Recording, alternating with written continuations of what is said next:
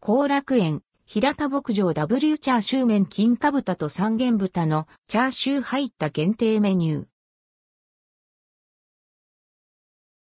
後楽園、平田牧場コラボの限定メニュー後楽園から、期間限定メニューとして、平田牧場 W チャーシュー麺が登場します。山形、平田牧場の豚肉が使われたチャーシュー入り。11月1日から12月30日に取り扱われます。価格は890円、税込み。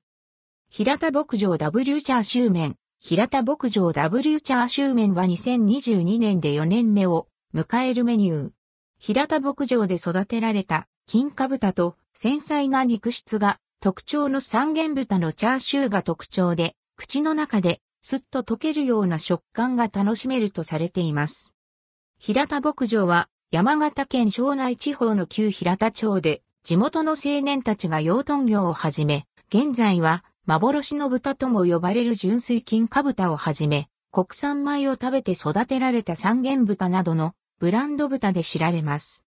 今回はチャーシューに合うよう、スープはコクのある濃厚豚骨醤油に甘みのある背脂が加えられ、濃厚ながら飲み干したくなる味わいに仕立てられたとされています。野菜以外のトッピングとスープはすべて平田牧場の豚が用いられた食べ応えのある一杯と打ち出されています。